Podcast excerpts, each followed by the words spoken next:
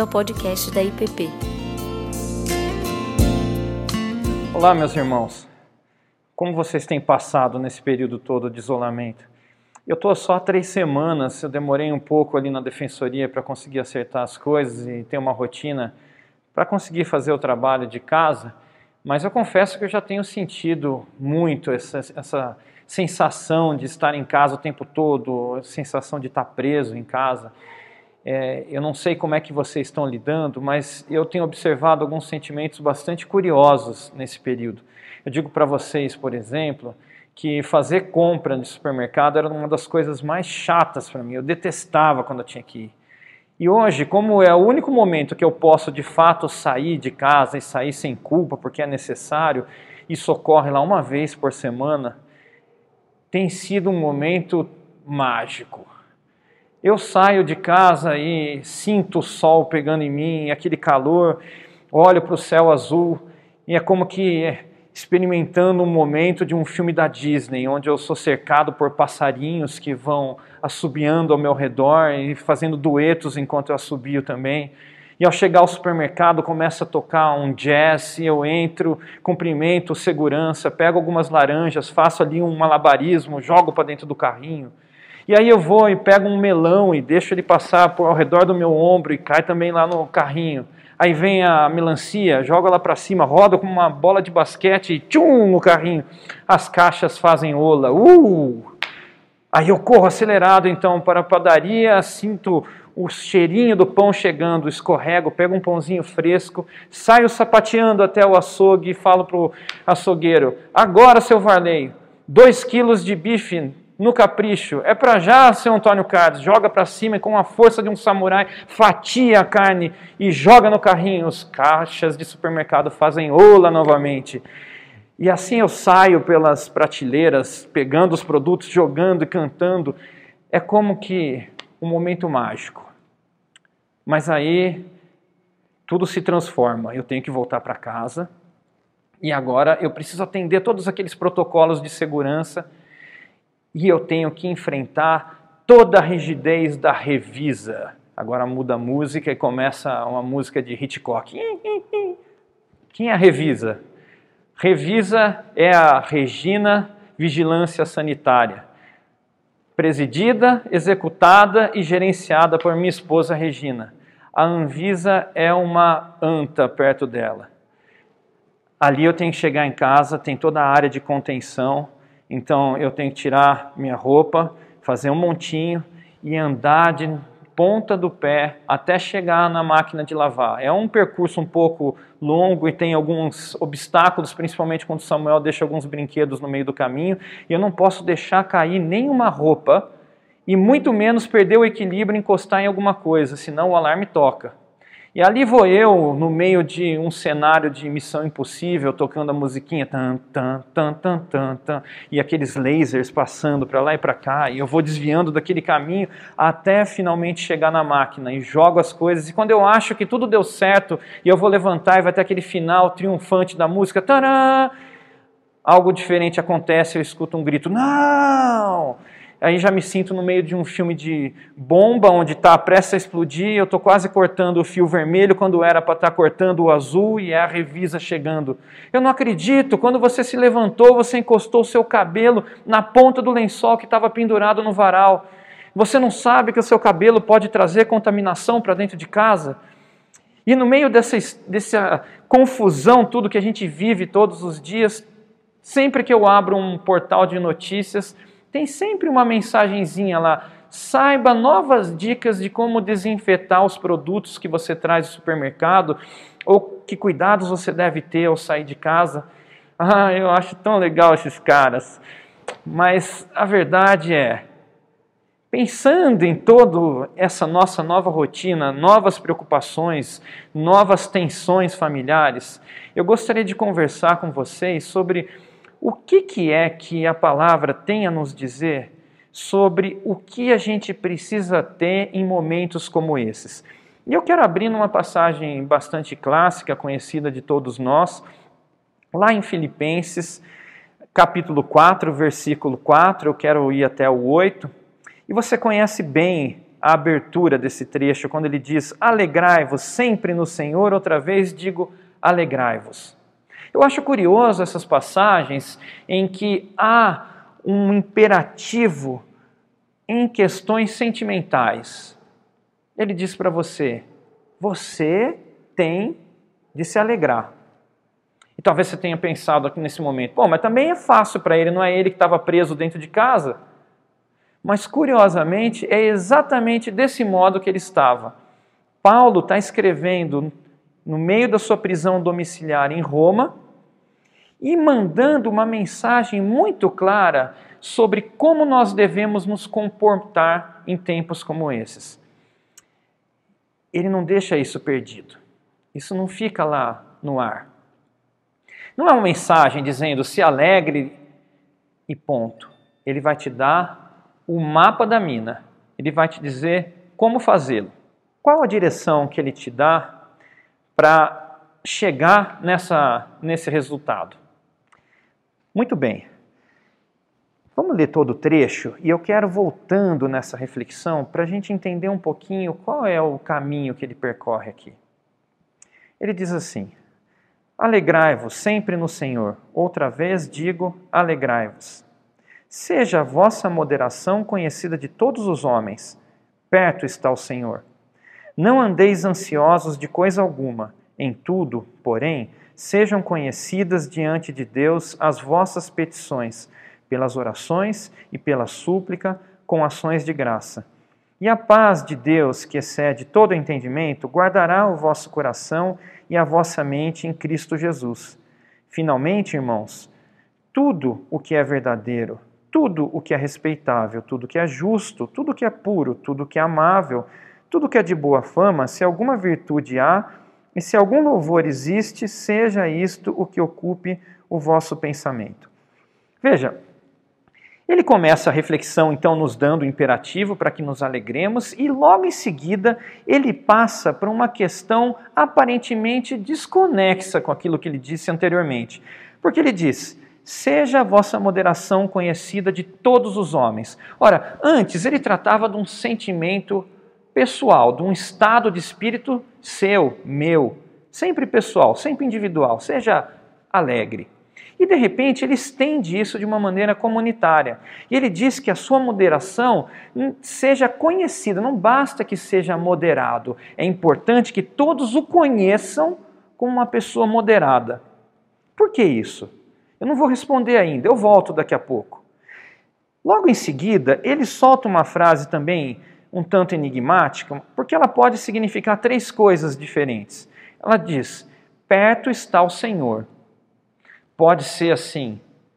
Fique tranquilo, perto está o Senhor. Pode ser. Preocupe-se, perto está o Senhor, Ele está vendo. Ou pode ser, o Senhor está voltando. Ou pode ser as três coisas. A gente vai entender isso também melhor daqui a pouco. Eu quero caminhar rapidamente para aquilo que eu acredito ser a chave desse texto. E a gente então começa a reconstruir essas questões. Vamos lá. Ele vai dizer o seguinte, então, no versículo 6: Não andeis ansiosos de coisa alguma, em tudo, porém, sejam conhecidas diante de Deus as vossas petições, pela oração, pela súplica, com ações de graça. Eu entendo que a palavra-chave e o elo que une todos esses versículos, e curiosamente é o centro de todo o texto, é a palavra ações de graça. O que significa gratidão para as nossas vidas? Qual o impacto que a gratidão tem para você e tem para mim? Eu quero dizer para você que tem uma série de estudos científicos hoje, e muitos mesmo, Hoje eu pedi até, eu tinha lido alguns e pedi para minha mãe, que é médica, fazer uma pesquisa nos portais que ela tem, e ela encontrou artigos relacionados com essa história que a gente vai conversar no número de 1401. O que os estudos de neurociência têm indicado recentemente é que a gratidão ativa uma parte do cérebro, que é a medial frontal do, do, do córtex, que é onde se cedia a, a parte do cérebro responsável pelo sentimento de recompensa. O sentimento de recompensa é aquele que nos traz satisfação por algo muito bom que aconteceu em nossas vidas. Ele libera então a dopamina. E a dopamina é uma, é um, uma substância que causa, que cria em você sentimento de bem-estar, de ânimo, de otimismo, de alegria com a vida. Não só isso, libera também ocitocina. E a ocitocina é aquela que te impulsa para os relacionamentos sociais. Ela te dá uma sensação de paz, ela alivia a ansiedade e te capacita a se relacionar melhor com outras pessoas. Perceba que a gratidão, do ponto de vista bioquímico, causa sentimentos estritamente ligados com a consequência que Paulo está tratando aqui. Ele nos traz satisfação, alegria e paz. E Paulo vai colocar aqui que isso deve ser exercido. Ação de graça é algo que eu me empenho. Perceba que isso depende de mim, depende de um exercício de gratidão. Ora, como que a gente pode fazer isso? É interessante perceber que ele já associa aqui com ações de oração e súplica. Mas eu queria chamar a atenção de vocês para um outro versículo que ainda mais contundente naquilo que a gente está conversando. Veja só, em Colossenses 4:2, ele vai dizer o seguinte: Perseverai na oração, vigiando com ações de graça. O que, que é vigiar, senão uma insistência diária, um atuar constante, vigiando, vigiando, vigiando, para que você não caia. Tantas outras situações são ligadas, vigiai para que não caia em tentação. E aqui é, vigie em ações de graça, pratique isso o tempo todo. Acorde de manhã e procure motivos para você ser grato. Faça esse exercício. Veja, eu digo a você, isso é muito claro para mim. A gente tem muitos motivos para reclamar e muitos motivos para ter gratidão. E você vai encontrar na medida que você procura. Se você procurar todo dia, ao acordar de manhã, motivos para ser grato, você será grato. Mas se você procurar motivos para reclamar, você também os encontrará. Eu acho bastante curioso ver como que Deus trata a lamúria, em especial depois que o povo de Israel sai do Egito, como ele é duro com a reclamação. Às vezes parece até um tanto assim fora de propósito, mas quando a gente coloca isso à luz do oposto, do antagonista da, da gratidão, a gente começa a entender por quê. Veja, eu acabei de dizer que a dopamina te capacita a uma maior interação social. E eu queria então colocar essa súplica, essa vigia que a gente tem conversado, à luz do Pai Nosso. Eu tenho. Uh, encontrado assim é, muita reflexão em todas as vezes que o pastor Ricardo nos traz palavras relacionadas ao Pai Nosso. Eu acho que ele tem uma visão muito especial com relação a isso. Há uns três domingos atrás nós fomos novamente agraciados por isso. E eu, eu percebo que o Pai Nosso é um arcabouço de vários fatores lógicos da oração. Ele é um arquétipo do nosso relacionamento com Deus e da forma como nós devemos nos colocar em petição. E aí eu gostaria de convidá-los a orar sobre paz e sobre gratidão nessa mesma ótica do Pai Nosso. Veja, até agora nós temos conversado que a ideia da gratidão está estritamente ligada a essa questão da paz. Ele menciona paz, ele menciona para que não andemos ansiosos. Ele relaciona a compreensão de que quando estivermos sendo gratos, estaremos experimentando da paz, da paz que ele nos prometeu dar. Ele nos disse que nos daria sua paz e não como o mundo, mas a paz que Ele tem para dar. E Ele nos estimula a estarmos orando, pedindo por essa paz. Mas oremos no arquétipo do Pai Nosso e oremos assim: Dá-me a tua paz, Senhor, como eu tenho dado às pessoas que estão ao meu redor. Coloque essa questão daquilo que você pede num sentido comunitário. E vejamos agora qual o sentido que isso vai dar para o começo de todo o texto, quando ele diz que seja a sua moderação conhecida por todos. Seja você um instrumento de paz onde quer que você esteja. No seu lar, seja você um instrumento de paz. Acorde de manhã buscando motivos de gratidão e leve as pessoas ao seu redor a serem igualmente gratas e experimentarem da paz. Seja um instrumento de paz no seu lar. De um tempo para cá, eu aprendi bastante sobre o nosso chamado como instrumentos da paz de Deus nesse mundo.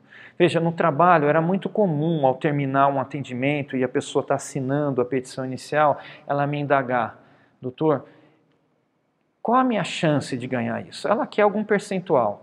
E eu ficava sempre muito incomodado porque é difícil você ser matemático nessas horas e era muito conveniente para mim dar uma resposta geral. Olha, não sei, cabeça de juiz, cada um tem uma cabeça, vamos ver o que vai acontecer. Mas eu comecei a perceber que Deus nos chama para algo diferente. Ele nos chama não só para fazer bem o nosso trabalho, mas sermos instrumento de paz onde quer que estejamos.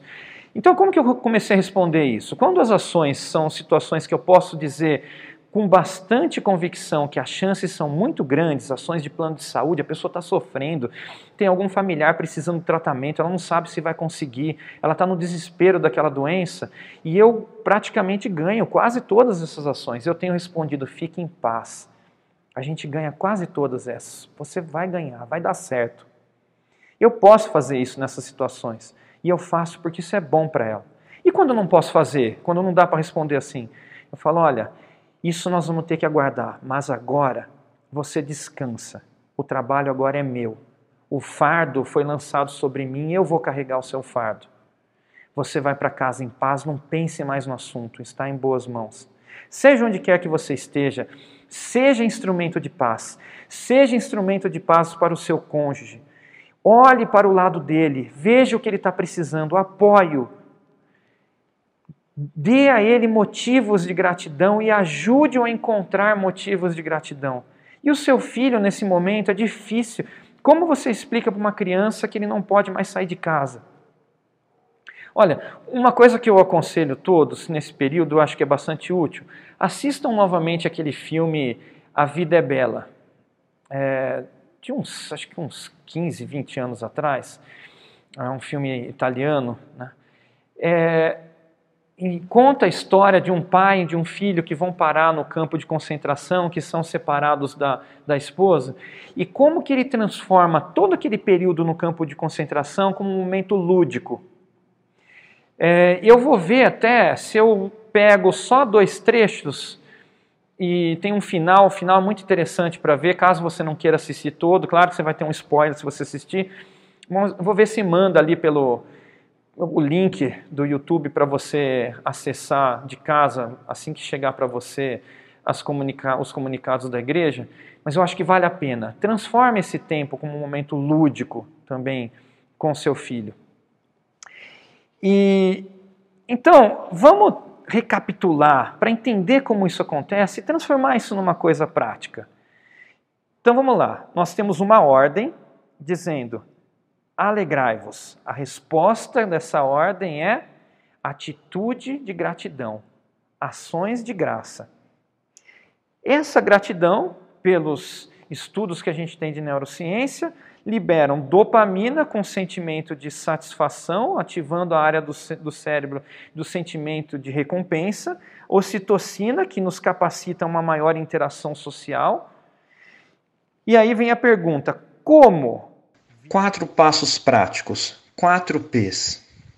Pratique. Ao acordar e ao se deitar, busque razões para ser grato.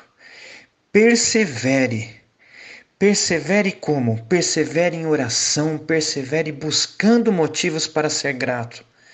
Peça. Peça de que modo? Peça no modelo do Pai Nosso. Jesus, dá-me da tua paz, a tua paz que o Senhor nos prometeu, a paz que o Senhor dá não como o um mundo, assim como eu tenho sido instrumento de paz às pessoas ao meu redor. E finalmente pergunte, faça um teste. Pergunte a si mesmo como você é visto e tenha a resposta, a satisfação de se ver como instrumento de paz na sociedade, para que seja a vossa moderação conhecida de todos os homens. E aí então ele vai concluir de forma muito bonita. E a paz de Deus, que excede todo entendimento, guardará o vosso coração e a vossa mente em Cristo Jesus. Finalmente, irmãos, tudo que é verdadeiro, tudo que é respeitável, tudo que é justo, tudo que é puro, tudo que é amável e tudo que é de boa fama, se alguma virtude há e se algum louvor existe, seja isto o que ocupe o vosso pensamento. Mais do que aquelas muitas notícias que nos preocupam e nos causam tensão. E apesar da importância da informação que nos trazem, encham seus pensamentos diariamente com gratidão. E no mais, mais uma vez, tudo que é verdadeiro, tudo que é respeitável, tudo que é justo, tudo que é puro, tudo que é amável, tudo que é de boa fama, se alguma virtude há e se algum louvor existe, seja isso que ocupe o vosso pensamento nesses dias. Nós não sabemos quanto tempo irá durar, mas eu peço a Deus que seja um tempo de gratidão onde o seu coração se encha da paz de Deus em reflexo a tudo isso e seja você um ministro da paz de Jesus Cristo no seu lar, experimentando e vivendo em harmonia com a sua família, porque o seu coração todos os dias vigia em ações de graça. Amém? Vamos orar? Senhor, nós pedimos que o Senhor nos dê da tua paz, como o Senhor nos prometeu. Dá-nos da tua paz, como nós temos ministrado da tua paz às pessoas ao nosso redor. Enche-nos de gratidão e ajuda-nos a vigiar o tempo todo em ações de graça.